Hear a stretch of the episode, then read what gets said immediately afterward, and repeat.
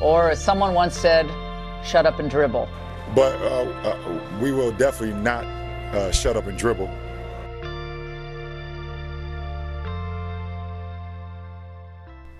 Wer in den letzten Jahren über den großen Teich geschaut und die sportlichen Ereignisse in Nordamerika verfolgt hat, der wird an diesem Thema nicht vorbeigekommen sein. Egal ob Colin Kaepernick in der NFL oder LeBron James in der NBA, die Proteste gegen strukturellen Rassismus und Polizeigewalt wurden in den hiesigen Sport getragen. Und damit kam auch der politische Protest dagegen.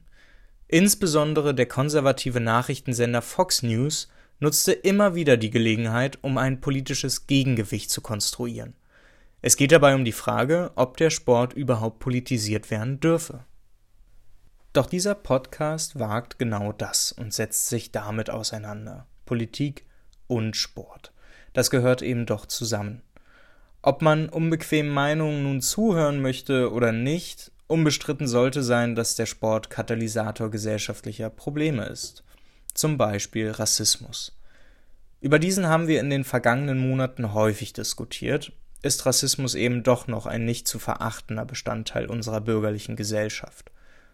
Und da Sport überhaupt erst nur durch Gesellschaft entsteht, hat auch der Sport Rassismus in sich.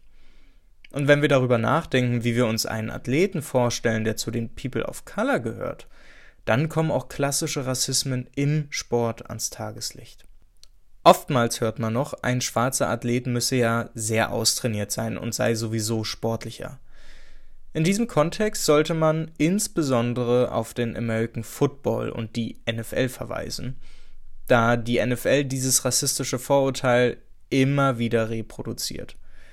Ein weißer Quarterback ist der spielüberlegte und schlaue Regisseur à la Tom Brady, der eben nicht diese übermenschliche Athletik braucht, hingegen schwarze Quarterbacks gerne auf ihre angeblich so überlegene Athletik reduziert werden.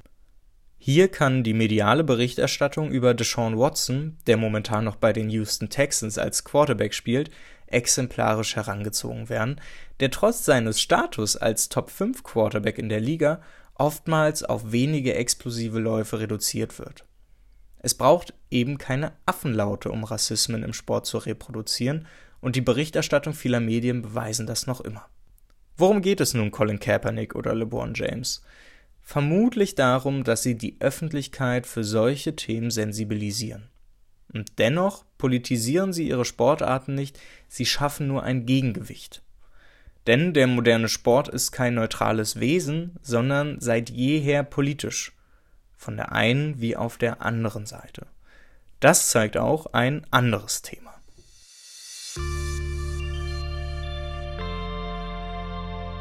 wo die ganze Bundesliga, der DFB, die DFL gemeinsam Schrittes gegen diese Chaoten vorgehen müssen. Das ist das hässliche Gesicht des Fußballs. Man gibt den Ultras einfach zu viel Macht. Ja, also wie gesagt, in der ganzen Diskussion kommt mir halt, wie gesagt, äh, das ist jetzt alles sehr ähm, äh, ja, populistisch ein bisschen hochgebauscht worden. Mir, mir kommt zu kurz, worum es denn eigentlich geht. Mhm. Dietmar Hopp polarisiert. So wird es zumindest gerne dargestellt. Doch in den knapp 15 Jahren, in denen Herr Hopp als Mäzen für die TSG 1899 aus Hoffenheim in der Öffentlichkeit steht, die Berichterstattung verfolgt hat, weiß, dass dies eher nicht der Fall ist. Das Einfordern von Sanktionen gegen unliebsame Kritik auf Grundlage einer Antirassismusregelung, die Forderung durch einen Anwalt kritische Fans einfach mal einzusperren, all das bringt aktive Fans verständlicherweise auf die Barrikaden die voranschreitende Auflösung der 50 plus 1 Regel, die mögliche Öffnung für InvestorInnen. Ein Verein, der nur dafür da ist, um ein ungesundes Getränk zu bewerben. All das hat wenig mit dem Fußball zu tun, den viele Menschen noch im Kopf haben. Ein Sport, der nicht kapitalisiert war und sich nicht als Markt für Profite verstanden hat. Auch das steckt hinter der Floskel Tradition versus Kommerz. Dieses und viele weitere Themen werden wir in den nächsten Wochen in den sechs Folgen der ersten Staffel besprechen. Es geht um den modernen Sport in all seinen Besonderheiten, um Corona und die Auswirkungen auf die Rechte von Profisportlerinnen und um vieles mehr. Für weitere Infos rund um den Podcast folgt diesem doch gerne bei Twitter unter @modernersport.